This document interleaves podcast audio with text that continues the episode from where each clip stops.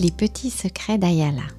L'enfant, au cours de son développement, va forcément à un moment donné développer des peurs. Ça fait partie du développement d'avoir des peurs qui apparaissent. Euh, et on va dire, c'est vraiment à travers ces peurs que va se développer la prudence.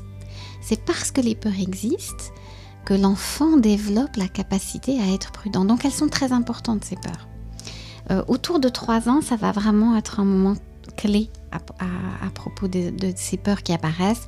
Peur des chiens, peur du noir, peur des bruits, peur des autres. Voilà, et ça va être vraiment très important d'être là euh, autour de l'enfant comme accompagnateur pour vraiment laisser cette peur exister et montrer qu'il y a vraiment une sécurité à développer.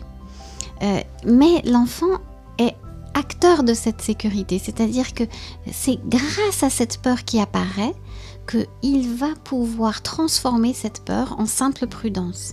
Ce n'est pas de l'anxiété qui devient envahissante, ce n'est pas une phobie qui devient euh, euh, handicapante, mais ça devient tout simplement de la prudence. Et donc c'est quelque chose à développer, à apprivoiser.